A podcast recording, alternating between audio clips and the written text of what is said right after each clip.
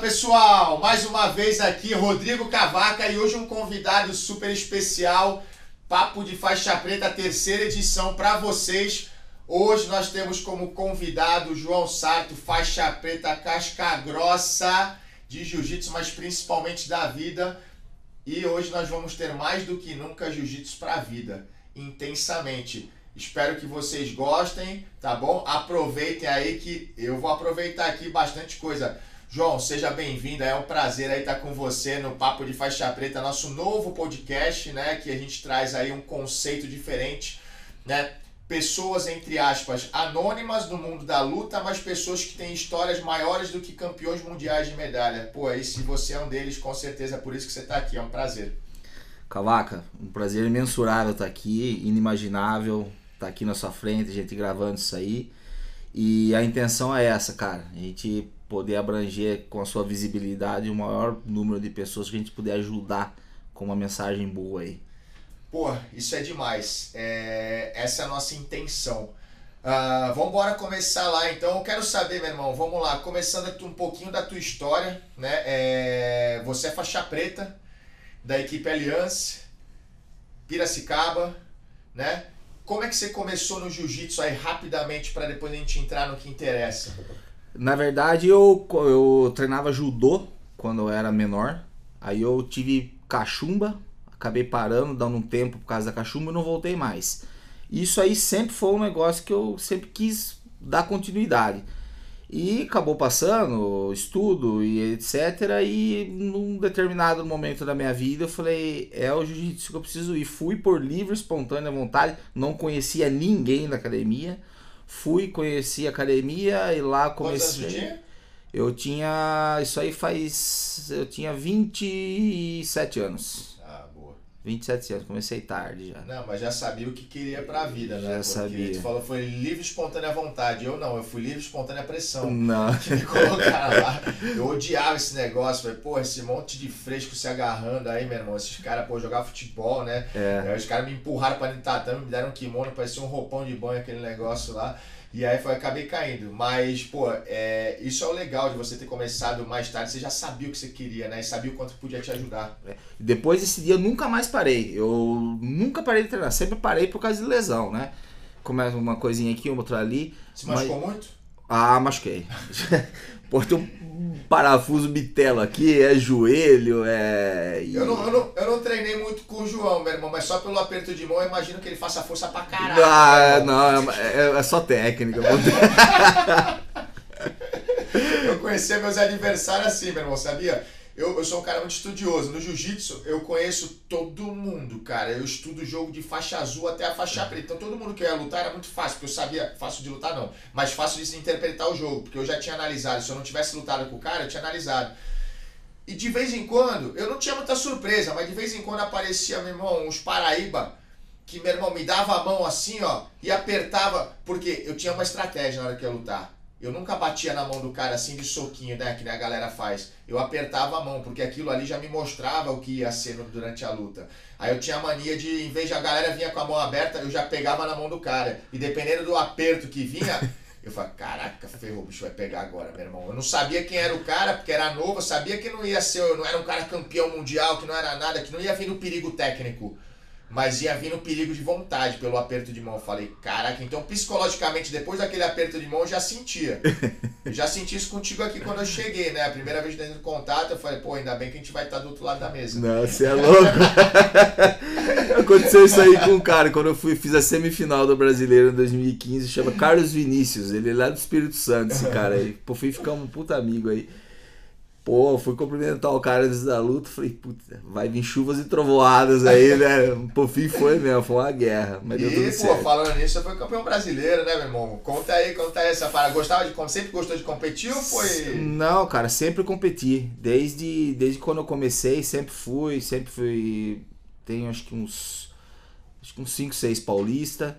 Fui campeão do circuito e em 2015 foi o. Então já nasceu com sangue de lutador. Ah, cara, eu gosto bastante. Gosto bastante de competir. Eu acho que eu gosto de me testar um pouco também, sabe? E o brasileiro foi uma. Foi o, o, o ápice aí, onde eu consegui chegar mais longe. Aí gostaria de ter ido mais, mas aí a vida me, me proporcionou outro caminho aí que eu tive que dar uma segurada aí. Mas vai chegar o momento ainda que eu vou entrar lá de novo. O ápice vai ser agora. É, então é isso aí, pô. É isso aí. É isso a aí. maior vitória da tua vida dá pra chegar, pode ter certeza é, disso. É, isso aí. E meu irmão, vamos lá. Em relação a tudo isso aí que, pô, você passou, começou e gostava de competir, pô, você treina na Aliança, né? Piracicaba, você tava me falando aqui nos bastidores que, cara, você tem um grupo de pessoas ao teu lado, de amigos que você já tá há 13 anos juntos, né? Você tava fazendo essa conta aí, cara. Fala um pouquinho disso aí, o que que o, o que, que de importante, o que, que você vê de especial nesse? Tô num grupo com amigos há 13 anos, o que que você, quando você foi procurar o jiu-jitsu, você procurava algo, você encontrou esse algo ou algo diferente? Como é que é? Como é que você hoje vê o jiu-jitsu depois do momento que você começou e para hoje? Eu nunca imaginei que o jiu-jitsu tivesse essas proporções que ele tem fora do tatame, na verdade. E esse grupo de amigo que a gente tem, faz 13 anos que a gente tá junto, nunca houve um desrespeito por parte de ninguém. Nunca. E nós sempre tivemos liberdade de falar o que quiser um com o outro. E o que mais que, que, que o jiu-jitsu trouxe de melhor na minha vida foi essas pessoas aí. Porque esses caras, é... um deles está aqui, e esses caras, é, cada vez que eu vou na academia, já chegou momentos de eu ficar ausente um tempo, de, de eu chegar na academia para fazer uma visita para eles, eles pararem o treino no meio do treino e me bater palmo de eu estar tá lá. E eu percebo que toda vez que eu encontro eles, é, eu vejo o amor que eles têm no coração e no olho deles, entendeu? E a satisfação de a gente estar tá junto, entendeu? E, e, eu amo cada um deles do fundo do meu coração como se fosse um, um irmão, uma família minha. Porque eu sei que eles me amam também, entendeu? E isso aí, cara, não tem como você e segurar o, um cara. E o jiu-jitsu, na realidade, é... isso que você tá me dizendo é uma surpresa positiva, né, que você teve. Positivíssima. Porque você foi procurar um algo, você encontrou isso e muito mais. Muito mais. E na realidade hoje, pelo que você está falando, você consegue ver que você foi procurar uma coisa, mas você achou outra que você valoriza muito mais do que aquilo que você foi procurar. Exatamente. Né? Exatamente. Essa é a virada de chave, é isso que faz a diferença, é isso que é o jiu-jitsu para a vida, é isso que, cara, é, a gente utiliza todos os dias. Quando a gente compreende isso, cara, a gente deixa de valorizar uma medalha para a gente valorizar o contexto, a jornada, a amizade, o dia a dia, as vitórias momentâneas de superação, as derrotas que nós transformamos em vitórias futuras, né? Então o jiu-jitsu é muito grandioso. Eu costumo dizer que o jiu-jitsu é a maior ferramenta de conexão que existe no mundo entre vidas, né? A maior ferramenta de conexão de vidas que existe no mundo, né? Por causa disso que você falou, tá num grupo de pessoas, de amigos, 13 anos, que se você não fosse o jiu-jitsu, a gente não sabe se você teria né? Essa força de pessoas que te amam e que você ama de maneira recíproca, né? Então isso é muito importante é, para te dar força. E falando em força, né? É, as pessoas às vezes podem estar tá vendo, estar tá ouvindo a gente aqui, né? O pessoal né, tá, tá ouvindo assim o nosso podcast, tá assistindo no YouTube, tá vendo, ouvindo no Spotify. Uh, que você tá um cara aqui falando desse jeito, a gente tá batendo esse papo, desde que eu, pô, a gente conversou uh, pela internet a primeira vez, a gente começou a se falar depois no WhatsApp, eu conheci um pouco da tua história, você dividiu, você conheceu um pouco da minha. É, a gente está vendo que você é um cara muito forte.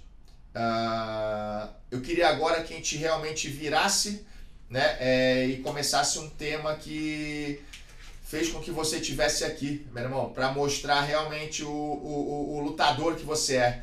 Né? Então eu queria que você contasse um pouquinho da tua história né, em relação a esse tema, como é que tudo começou na sua vida, eu não vou falar o que é, você vai dividir com a galera aí, você vai estar tá dividindo a tua batalha da tua vida, né, é, a tua grande guerra que realmente vai fazer com que o jiu-jitsu salve vidas, cada vez mais, e já está salvando, pode ter certeza disso que a gente vai falar disso também. Então divide com a gente aí, meu irmão, é, como é que tá essa batalha, como é que tá essa essa final de campeonato mundial aí que, É. pô, você tá buscando, tá com uma mão na medalha. É, tudo começou há quatro anos atrás, né, Cavaca? Que por uma, um lapso da vida aí eu fui diagnosticado com câncer de intestino, cólon transverso. É, foi uma paulada que um negócio que eu nunca imaginei na minha vida, que apesar da gente não viver uma vida 100% regrada, mas eu sempre fui um cara que pratiquei esporte, sempre me dediquei. E nunca imaginei que isso foi acontecer. Então foi um baque muito grande para mim, para minha família, para todo mundo, para todas as pessoas ao meu redor. E faz quatro anos que eu tô nessa batalha aí, entendeu? É, já fiz cinco cirurgias, é, tratamento, já tô no, no, no terceiro protocolo de químio. E estamos tô, tô, tentando vencer. Então vou vencer, né? Óbvio, né? Que a intenção nossa é isso aí, né? A gente Não tem, deixa eu só te interromper assim, é... não tem outra opção. não tem. Não tem outra opção. É. Né? Que nem um amigo meu diz, o Joel fala, não tem o plano B. É. Não tem plano B. Não tem. Meu irmão, só tem uma opção. Exatamente. E ao invés de que que como que o jiu-jitsu ajuda a, nesse ponto de equilíbrio de você saber que você não tem a outra opção, que o caminho é esse aqui, você tem que enfrentar o problema. O problema está aqui, não adianta você querer mudar o caminho para você andar paralelo ao problema, ele vai continuar aqui. Então você tem que ir aqui e combater o problema. E é difícil, né? E é difícil, muito, muito, porque é uma guerra constantemente, constante com a sua cabeça, com o seu coração. com Como é que, saúde. como é que foi o, o primeiro, a, a- a- o dia, o dia de receber essa notícia? Como é que foi? O que, que passou na tua cabeça? Não, foi assim, é, o médico até então era um exame de imagem, só que como eu estava muito debilitado, ele, ele resolveu fazer a cirurgia e, graças a Deus foi bem sucedida. Mas como é que começou esse processo? Como é que chegou a fazer o primeiro exame? Como é que o médico meio que já falou, ele, ele começou a perceber algo diferente e, e mandou fazer o exame para ter um diagnóstico exato? Como é que começou essa... Foi assim, eu cheguei um dia, eu tava muito mal, fui pro, pro hospital, me deram uma medicação que diminuiu um pouco a dor, só que no outro dia eu tava pior do que o dia anterior. Eu peguei e fui, e nesse dia tinha um médico que era especialista, um gastro, ele me pediu uma tomografia. E quando ele pediu a tomografia, ela já sai instantâneo no computador dele, tanto é que eu fiquei esperando. Ele viu que eu tava muito debilitado, ele falou pra me esperar. E quando ele viu a imagem, ele falou: "Ó, tem coisa errada aqui, só que nós não conseguimos detectar por essa imagem. A gente precisa fazer um outro exame, que ficou agendado para segunda, só que a segunda não chegou. Na sexta eu não consegui mais voltar. Eu fiquei lá. Entendeu? Na segunda eu já estava sendo operado. Foi muito, o processo foi muito rápido. Foi rápido demais. Ah. Eu tava me- ficando muito debilitado, tava perdendo muito peso. Entendeu? E aí eu cheguei, foi, foi pra minha cirurgia tal, o médico explicou pra mim o que podia, ter, o que podia acontecer tal. Até então nós não tínhamos um diagnóstico. E foi, foi cirurgia, foi tudo bem tal, voltei pro quarto e tava lá me recuperando, tava com minha esposa, tudo lá. Entrou uma médica da equipe dele. E deu o diagnóstico. Falou, ó, aconteceu isso, isso, isso. Pra mim, porque minha esposa já sabia. Sim. E o que nós vamos, eu falei, o que que nós vamos fazer? Ela falou bem assim pra mim, falou assim, ó, você vai ter que tomar uns tiros de bazuca aí. Falei, tá muito bem. E como é que nós vamos fazer? Ela falou, você vai ter que fazer uma masquímio e tal, vai ser muito difícil. Eu falei, então, eu vou ter que passar por isso? Ela, Então, vamos passar. Não tem caminho fácil, né? E foi, cara. Depois disso daí, foi isso aí que me ajudou. O que, que o jiu-jitsu me ajuda nesse, nesse sentido? É você não correr. Não, não é correr no sentido de, de não querer enfrentar. É você não querer pular etapa. Entendeu? É aqui, é aqui meu que tem que fazer, é esse protocolo, é esse. Vai passar por isso? Então vamos passar. Vamos fazer. Tem que ser feito. Não, existe plano B. Não existe. Pra você alcançar o sucesso, você vai ter que passar pela fase ruim também, antes de você alcançar o topo. Então a fase ruim está sendo agora. O topo vai chegar. Eu vou vencer. Entendeu? Eu. É, você falando assim, eu posso só te dar uma corrigida. A fase ruim foi quando você recebeu a notícia. Ah, pelo que eu tô vendo você aqui, desde que a gente começou a conversar, a gente tá conversando já há um tempo aqui no, antes de começar a gravação, cara, pra mim é muito claro que a fase ruim já passou. Pra estar tá olhando para você, ver você aqui falando desse jeito, com essa parada. Cara, não tem como você tá fingindo algo. Não tem como você numa situação dessa tá fingindo algo. Então, cara, é muito claro para mim que a fase ruim já passou. Você tá forte. Você tá aqui pronto para poder vencer. Você não, é muito claro que você não tem outra opção. É só essa. Você vai vencer, não tem outra coisa. É. Nada, nada, cara, nada pode vencer quem nunca desiste, mano. Nada. Você vai estar tá, continua, continua. Os meus alunos chegam, pô, professor, perdi mais uma vez. Eu falo, cara, sabe o que eu falo? Mas é, no começo eles não entendiam. Continua. Aí eles, pô, professor, perdi de novo. Eu falo, só continua. Só continua. Só continua. Só continua. Porque, meu irmão, ninguém vence quem nunca desiste. Né? Então, assim, isso é muito fato, meu irmão. E, e pelo que a gente está conversando aqui, pelo que eu conversei contigo na rede social, já já a gente vai falar como é que a gente começou esse contato, que é importante, né? Que através da gente pode ajudar muitas pessoas também. Uh, é muito claro o quanto você tá aí para vencer. Você está continuando, está continuando. Você está numa batalha de quatro anos, cara. Se você não tivesse, se você tivesse duas opções, você já tinha balançado pela outra, pelo outro lado também. Entendeu? Só que é muito claro o quanto que você tem na sua cabeça, o quanto que a gente está conversando, e você sabe o quanto que é necessário e que você não tem outro caminho. É vencer ou vencer, é continuar ou continuar. E isso nos dá força. Porque tudo que você tem na tua vida, você joga a energia nessa única opção que você tem. E, meu irmão, aí tu olha pro teu lado, vê tua família, meu irmão, te apoiando. Você olha pro teu lado e vê teus amigos te apoiando. E aí você olha para pessoas que você, cara, nem sabe que estavam acompanhando a tua história, que você está ajudando, que você está salvando. Né? E a gente fala o que a gente falou ali fora agora. Jiu-jitsu salva. Tá aqui, tá salvando. Você está salvando vidas que você. Você não está salvando, lutando pela sua vida, você não está salvando sua, sua vida, você está salvando a vida de milhares de pessoas. Muitas vezes a gente, quando está vivendo o processo, a gente não consegue entender, não consegue ver isso de uma maneira clara. Mas nós, como professores, como faixas pretas de, de arte marcial, nós arrastamos, nós ensinamos e nós educamos pelo exemplo e não por palavras. A gente está falando aqui pela primeira vez em público isso aqui, a tua história. Mas você pode ter certeza que as palavras elas só potencializam as nossas atitudes e o nosso exemplo que a gente dá todos os dias. Você pode ter certeza que hoje a gente está colocando essa história na internet. Mas você pode ter certeza que você é rodeado de centenas de pessoas durante o seu dia a dia, durante a sua jornada. E que todas essas pessoas, a sua história já está salvando há muito tempo. E quando a gente está vivendo o processo, a gente não consegue enxergar isso. Quando você olhar para o lado, você olhar para trás, você vai ter noção do que, que você fez. Do que, que a tua. Então isso te coloca numa responsabilidade muito grande. Pode ter certeza disso. Porque você não está lutando pela sua vida, você está lutando por milhares, centenas, milhares de vidas que estão tendo você como exemplo. Se uma pessoa olha para você e vê você batalhar desse jeito e fala: "Caraca, meu irmão, e eu tô aqui reclamando porque eu tô cansadinho e eu não tô com preguiça de levantar para treinar". Meu irmão, o cara tá batalhando há quatro anos aqui e as pessoas olham para você desse jeito. Você levanta as pessoas. As pessoas reclamam quando olham para uma situação como a sua, você gera força para as pessoas.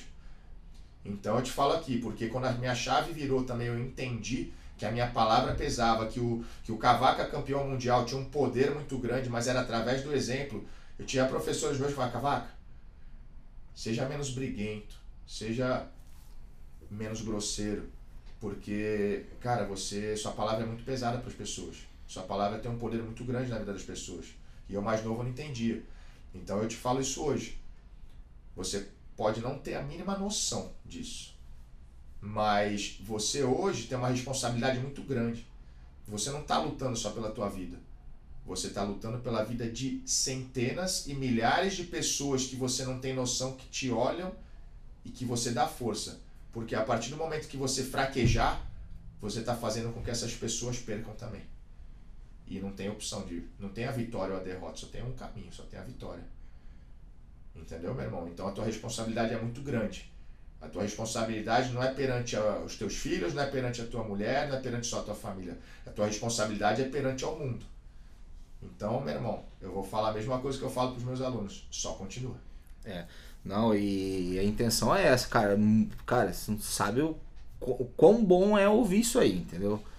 A gente tem ideia que, que, que, que o momento que, que eu tô vivendo, muitas vezes abre o olho de algumas pessoas que, que, que, que não conseguem. Te coloquei numa fria agora, é, né? Não, Se não, ferrou, né? Chegou aqui não, achando não, que tava benzão, não, só, ia, só tô sozinho, se acontecer algo é só comigo com não. não, é com o mundo, meu irmão. É, Você é tua responsabilidade é. com essas pessoas todas. É. E tem bastante gente, cara. Não, não é uma pessoa, não tem bastante gente que fala, pô, Sarto, é, tem hora que eu reclamo de algumas coisas, cara, e eu vejo que o Flávio, um dos professores nossos, falou, pô, Sartão tem hora que eu dou um tapa na minha cara, velho. Porque tem hora que eu dou uma reclamada de algumas coisas. Aí eu lembro quanto que você queria estar aqui com a gente você não pode. Entendeu? E. E eu costumo pensar uma coisa, cara. Que eu sou o protagonista da minha vida. A, isso, essa doença ela é coadjuvante. Não é ela que toma conta da minha vida. É eu que tomo conta da minha vida e ela tá aqui.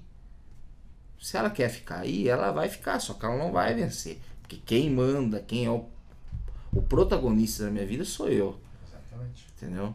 É eu, eu me olho no espelho e eu não vejo, eu não consigo me ver vencido. Entendeu? É difícil. Eu vou falar pra você que isso aí aconteceu desde o comecinho, quando eu saí do hospital. Não, não. lógico que não. Cara, foi para mim conseguir ter essa percepção, essa essa visão hoje que me ajuda muito a estar tá aqui, é, demorou, cara. Foi a cabeça entrou em parafuso muitas vezes, muitas vezes, entendeu? Que nem eu falei para você, cara. Tem uma menininha de 4 anos, a minha menininha mais nova, ela nunca me viu 100% de saúde até hoje. Lógico ela não sabe as devidas proporções, mas ela nunca me viu o papai zeradaço, entendeu? Então, é, eu, eu tenho que fazer isso aí por ela. Entendeu?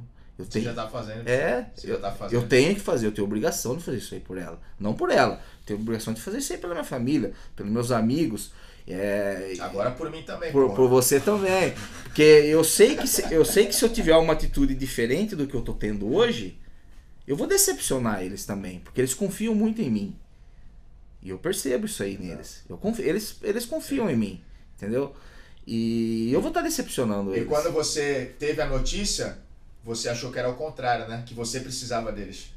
É, é exatamente. Mas você é... achou, ah, eu estou doente, agora eu preciso da ajuda de todo mundo, eu estou fraco, debilitado, e aí vem todo mundo, coitadinho, que não sei o quê, e você muitas vezes permite sentir isso. Só que, meu irmão, quando você vira a chave, é o contrário. Todos precisam de você. É. É, é, que, você, é, é que na, no, em determinado momento você acaba se tornando Sim. sensível Sim, e você lógico, se acha na necessidade lógico, de estar. Tá, entendeu? É natural, naturalíssimo. Não que não seja bom. Sim. Também. Sim. Você sentir o amor das pessoas por você. É o que você falou do lado de fora ali, meu irmão. Pra você experimentar, pra você ter noção do que é bom, você precisa experimentar o que é ruim. Não é isso? Exatamente. Então, assim, você teve a noção de, da fragilidade que te transformou numa rocha. É fácil ser uma rocha? Não é, meu irmão. É se vencer todos os dias, bicho. Todos os dias. Eu falo isso pros meus alunos. Tá aqui, o, o Bugão tá aqui, meu irmão. Tá comigo lá três meses. Mas já é meu amigo, meu amigo, meu irmão. Você é meu amigo. Entendeu? Se não for meu amigo, eu vou fazer você ser meu amigo. Pode ter certeza disso. Privilégio, pô. e tipo assim, é uma parada que, cara, é. Pra você valorizar, você transformou de uma sensibilidade para uma fortaleza. É. Né? Você experimentou lá o fundo do poço, meu irmão. Cara, que pra você, quando recebeu a notícia, deu certeza, meu irmão. Eu já vivi o fundo do poço também. É a desgraça. Eu falo, caraca, não tem luz nesse túnel, meu irmão. O que, que eu faço? E olha você hoje, bicho. Hoje você é responsável por milhares de pessoas. Pode ter certeza disso. É, e, e cara, eu, aqui como a gente é, estamos aqui, né, por causa do jiu-jitsu, vamos dizer assim, Exatamente. que a, a, proximidade que a gente teve foi por causa do jiu-jitsu, a admiração que eu tenho por você como pessoa, como atleta e etc. Nunca imaginei estar aqui na sua frente, para mim está sendo um, uma experiência fantástica. E uma das coisas que, que, que, que, me motiva muito, que me ajuda muito, até eu estava conversando, conversando com o Marcelinho antes de vocês chegarem, É, há um tempo atrás eu tive uma, uma postura que eu abria meu guarda-roupa e tava lá meu kimono com a minha faixa enrolada lá.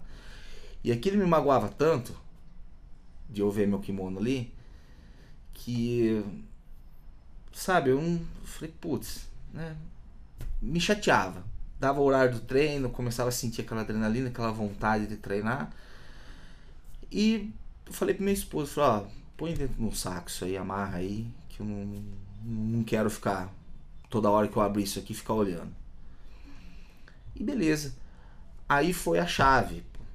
Uma das, das dos momentos que vira a chave, eu falei, a minha postura tá errada, cara. Eu tenho tanta vontade de voltar a vestir o kimono, por que, que eu vou deixar ele escondido de mim? Passou um determinado tempo, fui lá, peguei o kimono de novo, tirei ele, pendurei ele junto com as minhas camisas e minha faixa eu pendurei no, no na corrediça da, da, da, cortina do quarto. Então todo dia, a hora que eu vou acordar cedo, que eu vou trocar de roupa para me fazer, seja o que for, eu olho pro kimono e falo. Já, já nós vamos estar tá juntos. E olho pra minha faixa pendurada e falei, logo, logo você vai estar tá aqui. Entendeu? E então é, é a maneira que você consegue ver e focar suas energias aqui para você ter um resultado positivo. Eu acho que se eu ficar pensando coisa ruim, atrás vai vir coisa. E eu não tenho Atrás. nada, isso aí vai me deteriorar mais do, do, do, que, do que benefício, entendeu? Então eu, eu procuro sempre fazer isso aí, atrair pensamentos bons e coisa boa, que eu acho que vai me ajudar bastante, entendeu? Me ajuda, né? Não, com certeza, com certeza, Sato. É, eu vejo que a gente tem uma situação em que você tem uma família muito bonita, né? Você tem uma família que te ama pra caraca, meu irmão. Isso, assim, é. Eu dei uma estudada antes, né? eu já tinha visto, a gente tem a rede social hoje como ferramenta também, mas a gente conversa, né? Eu conversei com, com o Bugão também sobre isso tal, amigos seus em, em comum, né? Pô, jiu-jitsu tem esse. A gente tem esse privilégio, né? De poder, que nem você falou, a gente tá aqui hoje através do jiu-jitsu eu vejo que a gente talvez pudesse ter essa oportunidade se não fosse jiu-jitsu. Não sei, ia ser muito mais difícil, né? É. né? Você, quem não é do jiu-jitsu não me conhece, quem não é do jiu-jitsu não tem noção. Ah, mas pô, fazer um mais, pô, não, não, sei se ia conectar, não sei se ia chegar, ter essa história, dividir, tá com essa galera aqui dividindo, falando sobre essa história de vitória aí, né? Mais uma que o jiu-jitsu proporciona ao mundo. Uh, mas eu vejo que uma uma das coisas que eu mais prezo na vida, cara, de verdade, assim, é um dos pilares que hoje eu cuido com tudo que eu tenho de melhor na vida é a família, né? A família, a fé, né? E você tem isso, cara, que para mim é admirável, para mim é muito bonito, é muito forte. Fala um pouquinho aí da do como é que é a tua família. Vai chorar, hein, porra. Não, não, não, não. Eu tenho dois filhos, cara. Eu tenho o Joãozinho de, de nove, completou nove agora e tem a Cecília de 4. E, cara, eu sempre fui um cara, até acho que em alguns momentos paguei um preço meio caro, assim, por, pela dedicação que eu tenho, assim, sabe? Muito. Quer participar. E graças a Deus, cara, eu sempre consegui participar muito da vida dele, sabe? Principalmente do Joãozinho, que, tá, que é menino, tá maior, entende mais. Ceci agora também, não, não desgruda, mas e eu sempre fui um cara muito, muito assim, é, família e muito incisivo dentro da minha família, principalmente da minha casa propriamente dita, entendeu? Sempre um cara muito protetor, muito participativo em tudo, muitas vezes até sobrecarregando um pouco, mas é, é a gente gosta, cara, do que faz, a gente gosta de acompanhar o filho, a gente gosta de ver. E até alguns momentos sou um pouco enérgico com, com o Joãozinho, porque ele é meio folgadão e tal. vamos, Joãozinho, vamos, Joãozinho, vamos tal. E, mas eles são maravilhosos, cara. São. Ceci fala que eu sou o namorado dela. e eles são, cara, são crianças maravilhosas, cara. São. E como é que você conheceu a sua esposa? Putz, minha esposa, cara. Minha esposa, nós estamos juntos agora vai fazer 12 anos de casado. Nós, pô, nós estamos juntos há mais de 20 anos, cara. É, conhecemos na quermesse da igreja. Caraca. Morávamos no mesmo bairro, uma distância, acho que dá o quê? Um quilômetro de casa um do outro. Qual a tua idade hoje? Eu tenho 39. 39. 39. Conhecemos numa quermesse da, da, da, da igreja. Aliás, a gente já se conhecia do colégio, de, de, de vista, mas nunca tínhamos conversado. Um dia na quermesse da igreja, nos encontramos, acabamos conversando depois, num, tempo, a gente acabou se conhecendo mais e engatamos o namoro aí, tamo aí. Até hoje, na, na luta aí. Que animal. Isso aí é. Eu, eu admiro muito, né, cara? Assim, eu admiro muito quando eu vejo uma pessoa assim, né, que tem um relacionamento tão duradouro assim e eterno, né? Pra mim, isso é o sucesso de uma vida, né? Porque eu vou te falar assim, eu abdiquei de muita coisa na minha vida para ser um campeão mundial, para ter minha carreira, né? E, cara, uma das coisas que eu abdiquei foi minha família, né? Então, assim, é... eu deixei de lado família, deixei de lado estudos, deixei de lado muita coisa, né? Que uma pessoa normal tem como pilar para a vida, né? Para de sustentação, para ter forças para continuar né? E eu tive, eu me apeguei muito ao jiu-jitsu, né? Eu me apeguei muito ao jiu-jitsu e só que, cara, eu comecei a, pô, assim, eu sempre senti muita falta disso, né? Eu sempre e quando eu vejo, cara, até o, pô, o Alex tá aqui, a gente já falou de né, é, disso, né? Eu conheço há, pô, três meses, só que o cara me conquistou desde o primeiro momento que chegou lá na minha academia, né? Contando a história de vida dele, porque eu sou curioso, já logo pergunto a primeira coisa, né? Então, e é muito engraçado. E, e hoje eu cuido da minha noiva, cara, mulher da minha vida, tenho a minha enteada que eu amo também, né? Então, assim, é... hoje eu tenho isso, né? E eu vejo, eu vejo pessoas como o teu relacionamento, eu vejo o do Alex, eu tenho pô, o Marcelo, que é meu sócio, Marcelinho, né? Que tá aqui o filho dele. É, eu, hoje eu vivo ao lado e olho e falo, caraca, meu irmão, olha isso aqui, cara, eu sou uma pessoa privilegiada, olha quanto exemplo bom. Eu sou faixa preta da vida, eu sou faixa, eu sou faixa branca da vida, eu sou faixa preta dentro do tatame entre quatro paredes, que, cara, assim, é o que é melhor você fazer, aquilo ali, é ensinar a lutar, é, tecnicamente, saber técnica e tal, isso aí, cara. Só que, cara, eu sou faixa branca da vida, eu sou faixa branca de, muito, de tudo na vida, na realidade. E quando eu vejo vocês assim, tendo essa, essa vida, essa base familiar, que com certeza é o que te faz ser essa rocha hoje, ser esse cara blindado, meu irmão, para poder ter essa vitória na tua vida. Cara, é, é, eu, eu admiro. Cara, eu falo, cara, eu quero ser igual a esses caras. Eu quero ter minha família igual a esses caras.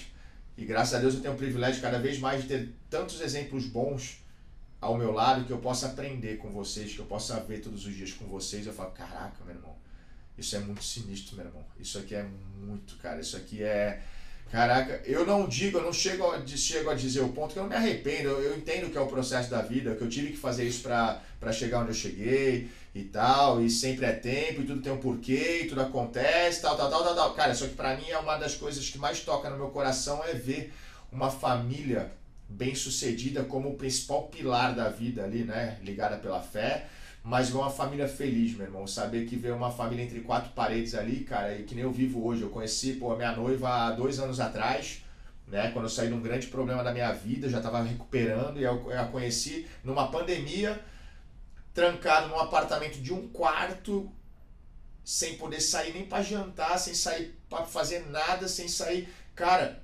e, e eu tive a certeza e não, não tive até então momentos tão felizes da minha vida como, como uma pessoa dentro do isolamento. Cara, eu vi que eu sempre tive a oportunidade de ter o que a gente tem de maior valor na vida, que é, cara, é a família, é o amor, é a saúde, é o simples privilégio de poder acordar um dia e, cara, e agradecer pelo, por ter simplesmente acordado e estar respirando e ter um trabalho e poder treinar jiu-jitsu, ter dinheiro para poder ter uma vida digna e ter um conjunto de fatores que, cara, tudo a gente sempre teve do nosso lado, né? Graças a Deus isso.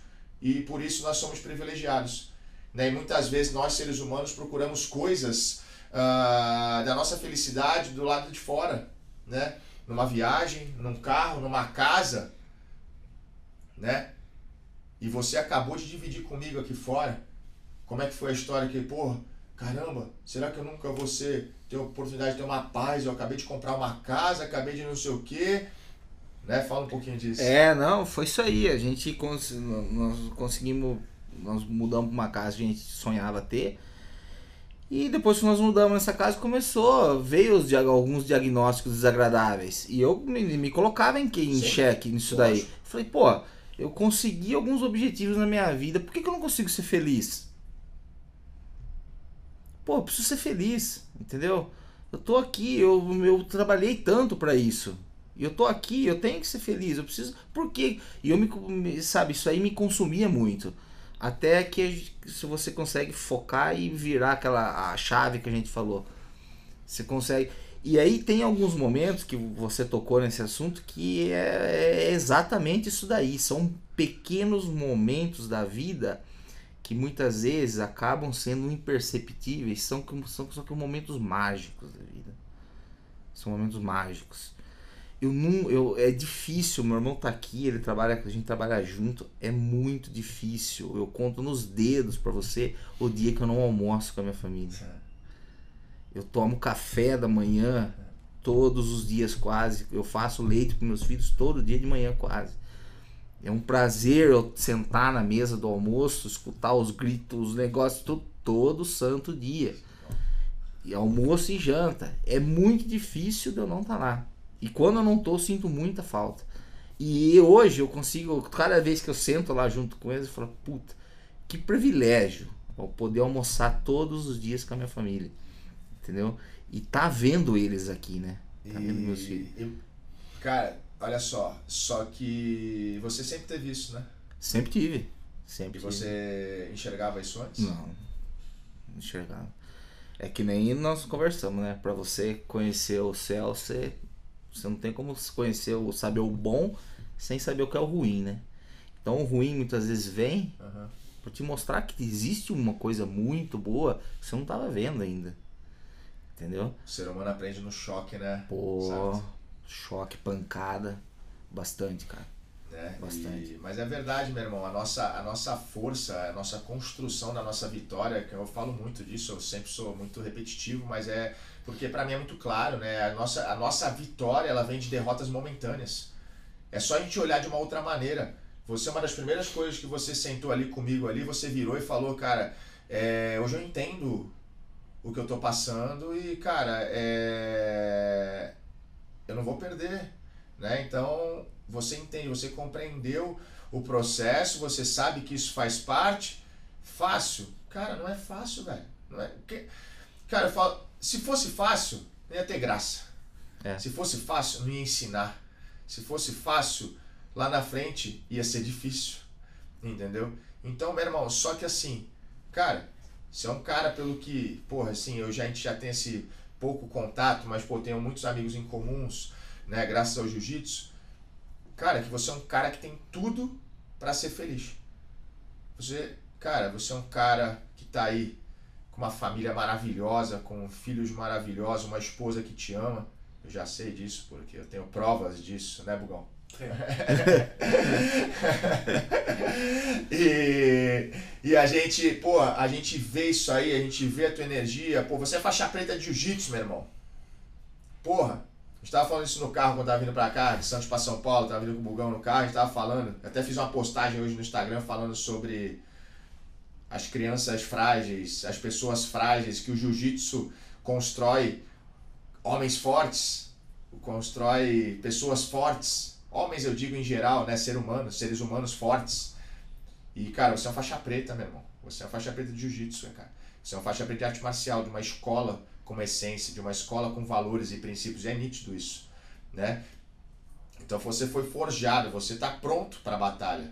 É muito claro isso. Desde o momento que eu comecei a conversar com você, pô, você me mandou um vídeo ontem quando eu tava, quando você estava vindo para cá, né? Quando você, pô, a gente estava, né? O quanto você estava feliz, o quanto, cara, é aquilo que eu te falei, eu respondi no áudio para você, eu falei, cara, é, quem tem que estar tá feliz sou eu. Porque, mais uma vez, quem dá a força para alguém aqui não inverte os valores, sou você para mim. Não estou te fazendo nada. Isso aqui, eu, cara, isso aqui é um privilégio para eu estar aqui contigo, ouvindo a tua história. Porra, aí as pessoas, não, mas é que nem você falou, ah, o Cavaco é campeão mundial, prazer estar tá aqui e tal. Cara, é um negócio que eu desconsidero em questão de cara, de uma medalha de mundial. Campeão da porra toda é tu, meu irmão, não sou eu. Campeão... Minha medalha nem sei onde tá, meu irmão. As medalhas nem sei onde estão e onde estão. É, então, meu irmão, a, a, a vitória é você que está me ensinando como é que vence. A minha vitória foi momentânea ali. Passou. Né? A vitória da vida, quem está ensinando para alguém, se tá, alguém está ensinando para alguém, é você para mim, você para Bugão, pro teu irmão, Marcelinho, pra galera e pra galera toda que tá ouvindo, que tá assistindo. Né? Então, cara, isso é muito forte, meu irmão. Isso é muito forte. Isso é jiu-jitsu pra vida. Isso é jiu-jitsu de verdade. Isso é aquela situação que você foi buscar lá esperando receber uma coisa do jiu-jitsu, né? E hoje você vive outra. Então você tá preparado, meu irmão. Você é um cara que aí você olha pra tua família, você vê a tua esposa, o quanto que ela te ama, os teus filhos, você vê os teus amigos, você vê o quanto, meu irmão. Né? Mais uma vez, não tem plano B, meu irmão. Tudo isso olha pro lado, olha pra vitória, olha pra tua saúde. Pô, ah não, mas eu estou com a doença. Meu irmão, você acorda todos os dias, meu irmão. Você acorda todos os dias com motivos e força suficiente para vencer isso aí. Já vencer, para mim já venceu. Para mim já venceu. É uma das coisas que, que, que, que a gente, que o jiu-jitsu me, me fez enxergar bastante, me fez ver bastante nessa fase aqui, é o não pular etapas, né? Você sabe bem como funciona isso aí. Não adianta se chegar é, na faixa preta, sendo que você não foi um atleta consideravelmente razoável nas das graduações anteriores. E é o que eu, e é o que eu sigo na minha vida, que eu, que eu tento plantar para minha vida, tanto no âmbito profissional como no âmbito pessoal, tanto de saúde, em todos os aspectos. Num dia você vai ter que galgar todos os, os degraus para você chegar onde você quer. Nesse momento, está sendo o que, que é o meu, meu, meu principal objetivo na minha vida hoje é, estruturar, dar uma condição para minha família, para meus filhos, e eu conseguir acompanhar eles, ficar do lado deles é, para a vida toda. O que, que é meu objetivo? Esse aí. Como que eu vou conseguir fazer isso daí? Não adianta eu querer. Vou até repetir o que eu falei. Não adianta você querer o outro caminho. Não tem outro caminho. O caminho é esse aqui. Você tem que passar por isso aqui. Entendeu? O fardo é seu? É, porque você pode carregar ele. Senão não estaria aí, entendeu? Não, não, tem, o que nem você me falou, não tem um plano B. É, o foco é esse aqui, não tem onde é. você correr. Então o jiu-jitsu ele consegue mostrar isso aí pra gente também. Não adianta você chegar lá a hora que você tá cansado, ah, não. Véi, você vai tomar. Tem que ir, pô. Não, não, não, que nem a gente costuma falar é, lá no exato. interior, na parpa não.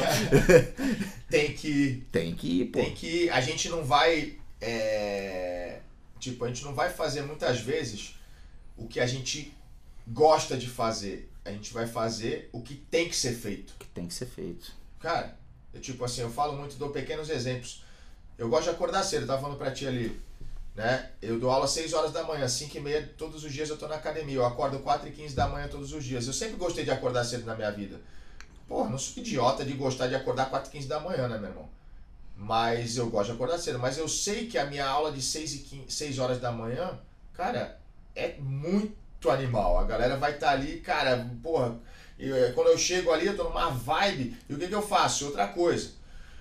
Que, que eu falei? Eu sou faixa branca da vida, meu irmão. Eu sou faixa branca do empreendedorismo, eu sou faixa branca da, da gestão, eu sou faixa branca de muitos pontos da vida. E eu sei disso. E então o que, que eu uso? Eu acordo 4 e 15 da manhã, por quê? Eu não acordo 4 e 15 da manhã e fico vendo o feed do Instagram, fazendo vendo a vida dos outros, o que está acontecendo. Não.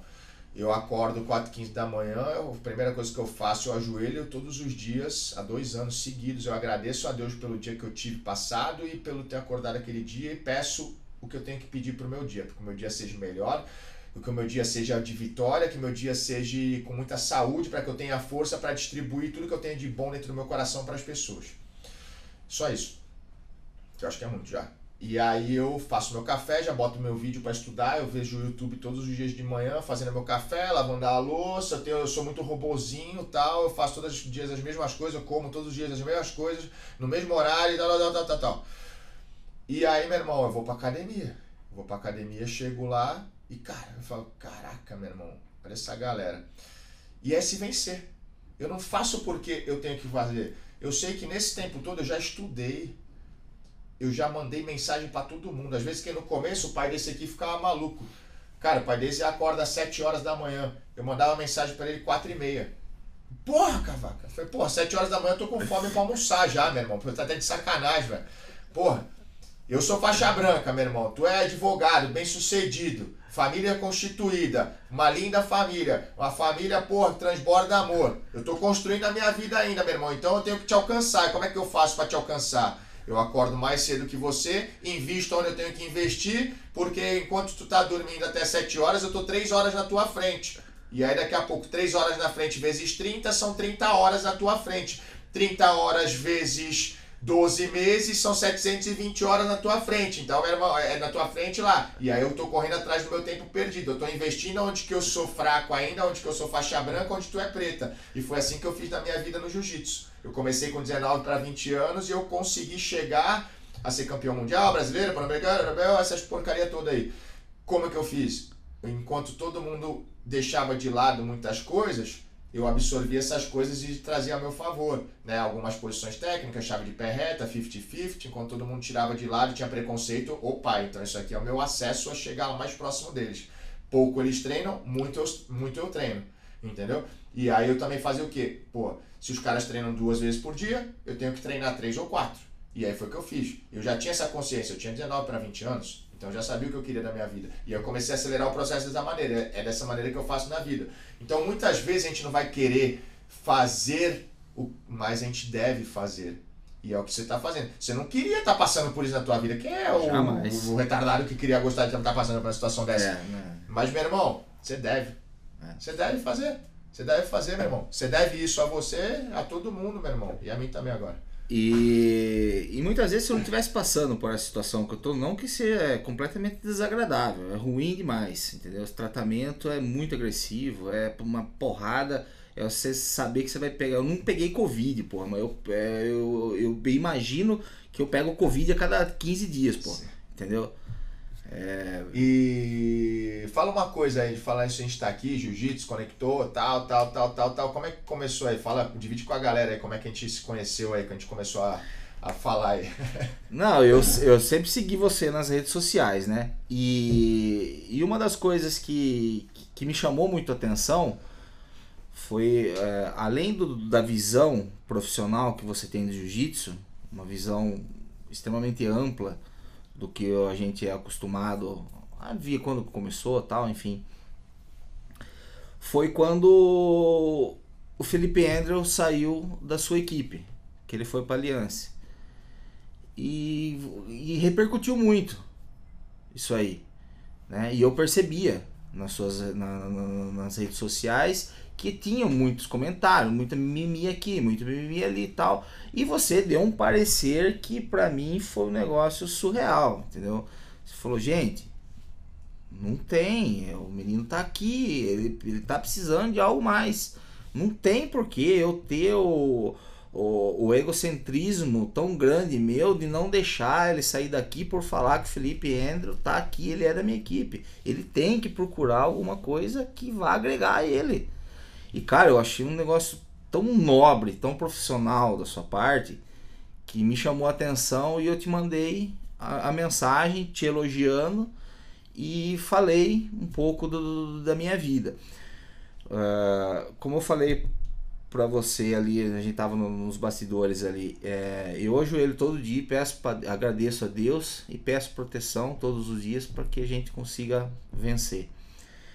E eu me sinto na obrigação de, de tentar ajudar de alguma forma. E foi intermédio de você que eu consegui ver essa forma da gente poder transmitir uma mensagem boa e tentar ajudar algumas pessoas. E eu acho que a gente vai conseguir fazendo isso hoje, entendeu? Então uma das coisas que me chamou muito a atenção foi esse, já chamava por outras coisas, né, pelo que você é no, no meio. Mas esse dia foi uma coisa que fez um, um negócio que foi diferenciado. Não, legal, legal. E assim, é, isso é muito bom ouvir, né? É, mas é, na realidade, assim, é, muitas vezes as pessoas têm uma, né, uma impressão de que as pessoas vivem também a rede social, a internet, como uma ferramenta de só se vender né, algo fictício ou algo ilusório né, para a vida das pessoas. Mas eu vejo a internet como uma ferramenta de conexão, assim como o jiu-jitsu, de uma maneira muito maior, que eu possa alcançar o mundo de verdade. Qualquer pessoa hoje no mundo tem acesso à internet, tem um celular, né, tem um smartphone. Então hoje é, a gente consegue, cara, quebrar barreiras. né? E a gente consegue chegar em todos os pontos do mundo. Foi assim que a gente se conectou através da internet, através de uma situação. Eu tenho uma mensagem sua que, cara, é... foi, foi o ponto em que eu falei, porra, meu irmão, que parada sinistra, né? Bugão, pega meu, meu celular aí, por favor. Eu vou ler essa página aí. Vou pegar aqui, rapidamente. Que, cara, foi uma parada que eu tenho assim no. Eu vou até ler aqui pra galera. Porque aqui, ó, foi aqui dia 30 de março desse ano. Eu, você mandou assim pra mim, ó. Bom dia, professor. Tudo bem? Espero que sim. Meu nome é João Paulo, sou faixa preta da Aliança Piracicaba, campeão brasileiro CBJJ faixa roxa, Master 1. Até aí, tipo, não me dava nem. Não precisava nem responder, né? Os caras me mandam isso, eu falei, eu ia. Ah, legal. Eu Só me identifiquei, pô. aí, aí, aí ele assim. Sempre assisto seus vídeos e vou te falar, meu amigo. Esse último é exatamente o que prego para meus filhos e esposa. Falei, caraca, já começou. Uso muito esses ensinamentos na minha vida. Fazem três anos, que na realidade são quatro, né? Que É. que estou lutando contra um câncer. Aí entre parênteses. Nesse exato momento, sentado em uma sala de quimioterapia. E para quem sempre treinou e teve uma vida muito ativa, ficar sem treino, sem pelo menos visitar a academia e rever amigos é ainda pior. Mas ao invés de reclamar, usar o tempo e energia das reclamações e enfrentar o problema de frente, é enfrentar o problema de frente com sabedoria e força. Isso eu aprendi muito no jiu-jitsu e agradeço a Deus todos os dias por isso. Cara, parabéns pela sua iniciativa dos vídeos. Todos são ótimos e não deixo de ver nenhum. Grande abraço, professor, sou seu fã. Cara, é assim, eu tiro muitos aprendizados desse vi- de, de, dessa sua mensagem, muitas lições. Primeiro, cara, que você já me mostrou no comecinho quando estava se identificando que é lutador, né? Mas isso eu tô acostumado, né? A, a falar com lutador. Ah, cara, depois você chega aqui e, cara, um ponto que me toca é em que, cara, eu prego isso para meus filhos e minha esposa. Você tocou no meu ponto principal de do pilar da vida, né? E aí depois você vem e fala que, cara, o meu vídeo tá te ajudando no, na maior batalha da tua vida, na final do mundial da tua vida, né? E o que eu tô fazendo tá surgindo efeito, tá podendo colaborar nem que seja um pouquinho, né? E aí depois você diz que o jiu-jitsu te ensinou a estar enfrentando essa batalha, né? Então você agregou vários pontos que eu admiro, né? O primeiro ponto eu não admiro em nada, porque medalha para mim não significa nada. Se tu escrevesse ou não que você, pô, foi campeão brasileiro, para mim isso não é mudar nada. Eu falo isso porque não é, tipo, que não é é um título insignificante, não. Cara, é que eu falo, eu tenho 10 medalhas de ouro, 10 10 medalhas de mundial, 4 de ouro. Cara, não me interessa, eu não sei nem onde estão, onde estão essas medalhas. Mas o que me interessa é o resto dessa mensagem aqui, né? E cara, eu fiz questão de te responder. Né? Eu coloquei aqui: "Bom dia, João. Quem sou eu para receber agradecimento de um campeão da vida como você?" Eu que agradeço a Deus por me dar a oportunidade de poder me aproximar de um pouquinho de pessoas no mundo todo através do jiu-jitsu e com isso ter forças para dar de volta tudo que venho ganhando dele a vida toda. Você pode ter certeza que a tua mensagem me fortalece de uma maneira que me faz ir cada vez além. Gratidão eterna. E aí você continua. Caramba, professor, nem acredito que estou conversando com você. Muito obrigado por me responder. Se um dia você achar que minha história pode contribuir para ajudar mais pessoas, pode contar comigo. Um grande abraço, você é referência. Muito à frente do tempo. E a minha próxima mensagem foi: anota meu contato e me chama que conversamos mais no meu WhatsApp. E a gente está aqui hoje. Né? Eu já era para ter juntado aqui, feito isso acontecer um pouquinho antes. Né? Só que eu não tive oportunidade e eu vejo que tudo é no tempo de Deus, não é no nosso. Né? E se você, a gente está aqui hoje batendo esse papo, tá aqui. Não sei se antes o, o Bugão ia estar com a gente. É, É. então tem esse detalhe. Não sei aí, se o né? Bugão ia estar com a gente no tempo que você me mandou essa mensagem. Foi março, É, não é. ia dar tempo. É. Eu não ia saber da história da Marron Belt. Pô, né? deixa e quieto. assim, né? é, tem muita coisa aí que a gente não ia saber para estar aqui trocando ideia. Não sei se o Marcelinha tá aqui. A gente não tinha podcast ainda. A gente ia fazer uma live num outro, numa outra rede social que não vai alcançar tanta gente como essa aqui vai alcançar. A visibilidade não era tão forte ainda. Então tudo tem um porquê na vida, né? Tudo tem um porquê, acontece na hora que ele lá em cima quer. E quando eu também entendi isso, que a gente não deve se frustrar porque não é no nosso tempo, a gente logicamente tem que colocar metas e ali um, um time para acontecer. Mas se não acontecer, a gente só continua. Porque não coincidiu o tempo dele lá de cima com o nosso. E é no tempo dele, não é no nosso. A gente colocou uma expectativa que fosse, mas não foi, não tem problema. Eu vou continuar, porque vai chegar, eu sei que eu estou no caminho. Né? E é a tua vez né? de continuar, de chegar. Né? A gente chegou aqui hoje, está replicando essa informação para todo mundo aqui. Né? A tua vida, tua vitória, tua batalha, tua final do Mundial. As minhas maiores lutas eu sempre fui um lutador que gostei de lutar de casa cheia. Quando eu lutava em ginásio vazio, eu fazia minhas piores apresentações. As minhas maiores lutas foram as minhas finais de mundiais. Eu fiz cinco finais de mundiais, né, no quatro finais seguidas no na pirâmide, né, e mais três finais no Tijuca, né. Então assim é, tá vendo? É mais perdido que ganhei. É. e aí, cara, assim, sempre foram as minhas melhores lutas, minhas melhores apresentações. E agora você está na pressão, porque agora o mundo está te vendo, né? O Brasil inteiro pelo menos está te ouvindo, está te vendo, e agora você está sob pressão. E aí, realmente o campeão aparece quando está com a corda no pescoço, meu irmão. E agora tu tá com a corda no pescoço, mas para não te deixar muito com a corda no pescoço, conta a história aí da Marrom Belt aí. Ah, marrom, putz, marrom belt é coisa do filho desse cara aí, ó. A gente tava no final assistindo a DCC e eu não tinha, só meio desligadão um pouco desse negócio das redes sociais agora que a gente tá inteirando um pouco mais aí e tal, uns anos pra cá. E a gente assistindo a DCC e o pessoal é, vendo algumas coisas que eu falei, mas como que vocês estão vendo? Disse, não, estamos acompanhando aqui pelo Instagram e a gente tava no, no ginásio, tava ao vivo vendo. 2015? É, aí eu falei, pô, faz um Instagram pra mim então, tal. E eles fizeram um Instagram, e na hora de colocar os dizeres, colocou em inglês. E na hora de mudar, né, eu era faixa marrom, na hora de colocar a tradução, em vez de colocar o brown belt, ficou marrom belt. Ah, por quê? Aí caiu a casa, né? Até hoje eu escuto isso aí, bichão. Até hoje eu tenho que dormir com esse dilema aí, com essa que essa coisa aí que esses caras me zoam, velho. Porra, é, não, mas eu acho que até concordo com a marrom belt, cara, porque eu sou um cara que não gosta de ficar usando muito coisa americana, não, meu irmão, inglês. Tem que usar o. O português, português. mesmo, né, pô? Estamos aqui. teve pô. um conflito, né? Teve. Vou teve. pra lá ou vou pra cá? É, então. mas teve o dedinho dos caras, foi um pouco, foi um pouco de, de, de, malícia da galera também que acabou me complicando lá. Mas, mas deu certo, mas eu tenho que ouvir até hoje isso aí, cara. Faz parte, é, irmão, faz parte. É, é isso aí.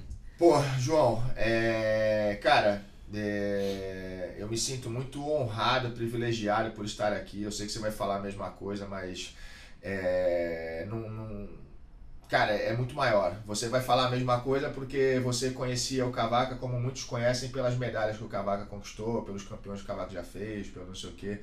Hoje você está tendo a oportunidade de me conhecer um pouquinho, né? Só que a tua história eu já conheço assim antes de você me conhecer quem eu sou. Hoje está me conhecendo um pouquinho mais. Então eu Cara, é, eu me sinto muito privilegiado de estar podendo ter a oportunidade e você me permitir e nos permitir conhecer um pouquinho da tua história de vida, né, da tua final de mundial, né? E você pode ter certeza que, cara, de final de mundial eu entendo. E, cara, tá com uma mão na medalha de ouro, tá? Então, meu irmão, o que eu tenho para te falar é te agradecer imensamente te agradecer por dividir, te agradecer por você ser esse exemplo de vida que você é para mim e para milhares de pessoas agora no mundo todo, tá? E continua, meu irmão. É o que eu falo para todo moleque que chega lá e que perde momentaneamente, continua. Porque se você perder e tentar mudar para outro caminho, você vai chegar lá e vai ter um obstáculo também, você vai perder, vai querer mudar de novo e mudar de novo e mudar de novo e cara, você vai ser um medíocre na vida. E, meu irmão, quando a gente persiste, a gente, cara, coloca na tua cabeça, não tem outra opção, meu irmão. Eu coloquei na minha cabeça, eu vou ser campeão mundial dessa parada, eu vou ser campeão mundial. Enquanto eu não fui, eu não desisti. E você é a mesma coisa, cara. Você é a mesma coisa. Você colocou na sua cabeça, cara, eu vou continuar, eu vou vencer e já vai vencer, cara. Pra mim é muito claro. Né? Então, obrigado. Obrigado de coração por ter aceito o meu convite. Vindo aqui fazer parte aí da nossa terceira edição aqui do Papo de Faixa Preta, esse podcast aqui que é pra vida, jiu-jitsu pra vida, formação pra vida, né? É esse o jiu-jitsu que eu vivo todos os dias. Obrigado por você me dar essa oportunidade de poder bater esse papo contigo, conhecer um pouquinho mais. Obrigado por você né, ser exemplo para tanta gente, você ser um cara, um pai de família incrível, você ser um marido incrível, você ser uma pessoa tão especial pro mundo. Você pode ter certeza de verdade. Não estou falando isso aqui porque na, tá na câmera não, meu irmão. Eu falo em todos os lugares. Quem está aqui sabe, me conhece, né? É... Obrigado por você ser exemplo, né? Muito mais do que o Cavaca é. Você pode ter certeza disso. Você é um cara que você tem uma história de vida que ajuda muito mais vidas do que eu ajudei e eu ajudo. Eu espero um dia você chegar perto do que você está fazendo pro mundo. Tá bom? Obrigado de coração. Cara, não tem nem que falar pra você, Cavaca. É um, já falei que é um prazer imensurável meu estar tá aqui junto com você hoje e tá te usando de uma forma, a visibilidade que você tem pra gente poder ajudar algumas pessoas, tá? Eu acho que eu me via na obrigação de fazer isso daí, tá? Só não sabia de que forma. Por isso que eu pedia tanto para Deus e ele mostrou. Estamos aqui hoje, entendeu? No momento certo, no dia certo, na hora certa, tá? Então, cara, quem tem que agradecer sou eu e espero que a gente tenha alcançado o nosso objetivo. Com certeza a gente vai alcançar. E gostaria de aproveitar a oportunidade de agradecer algumas pessoas, se você me der Opa, a chance. Com certeza. Gostaria de agradecer algumas pessoas em especial que, que me acompanham na jornada, que são meus médicos. Dr. Bruno, Dr. Miguel Córdoba, que, que são pessoas que não medem esforços para me ajudar em todos os aspectos, tá? Então gostaria de deixar um abraço bem grande para ele, para meus professores, o Gustavo, o Flávio, para todos meus amigos, minha família, minha esposa, todo mundo que e queria dizer que todas essas pessoas são muito importantes para minha vitória. Eu, eu tô aqui, eu tô firme, tô forte, porque eu sei que elas estão aqui entendeu? Eu sei que elas gostam de mim, que elas me amam e que elas querem me ver bem. Então a luta está sendo por elas também, além da luta minha particular. Mas é, eu sei que eles gostam de mim, que eles me amam e que eles me querem ver bem. Isso aí me dá força todos os dias de eu, de eu alcançar meu objetivo de estar tá zerado aí. Meu maior objetivo hoje é estar tá bem, ver meus filhos crescer e poder retomar minha vida de novo. Já tá, meu irmão, pode ter certeza disso. É isso aí. Cara, é. Fico muito feliz, assim, às vezes eu fico pensando assim, falo, cara, meu irmão, que, que parada que o jiu-jitsu é, cara, que, que incrível que isso é, né? Que incrível que. Eu estar tá aqui hoje, cara, me, me faz entender a vitória que eu tive quando eu tive que abandonar minha carreira como atleta. Tive que parar. Foi uma, foi uma decisão muito difícil, cara, porque é, eu já tava vendo que tava chegando ao fim, só que foi, cara, a única coisa que eu sei fazer na vida, cara. O que, que eu vou fazer agora? E eu via que muitas oportunidades que eu tinha na vida eram porque eu era campeão, que eu tinha medalhas, que eu tinha aí, eu menos com menos maturidade, eu não conseguia ver isso aqui, cara. E hoje, num dia comecei aqui mais uma oportunidade que eu tô tendo de entender o porquê que eu tinha que parar, né? Entender por que eu tinha que parar de lutar porque pô, Deus tinha coisa muito maior para poder proporcionar para minha vida, né, e para sua vida, né, e com certeza. Né, e cara, eu queria, galera, agradecer aí de coração, primeiro agradecer quem tá aqui também, né, Bugão, Rafael, Marcelinho, toda a galera que tá acompanhando no YouTube, no ouvindo no Spotify, né, e a gente, pô, espero que vocês tenham gostado, né, eu não tenho dúvidas, né, realmente hoje foi papo de faixa preta de verdade, tá? Então, pô, e na real eu queria um pouco quebrar esse protocolo aqui, meu irmão. Se você permitir, porra, eu te dar um abraço pessoalmente que aqui no, na frente da, de todo mundo. pô. Tamanho do cara, parece um monstro, é. pô. Obrigado, viu, irmão. Deus te abençoe sempre, cara. É um privilegiado. E é isso aí, pessoal. Ficamos por aqui. Beijo no coração de todos. Até a quarta edição. Os. Os.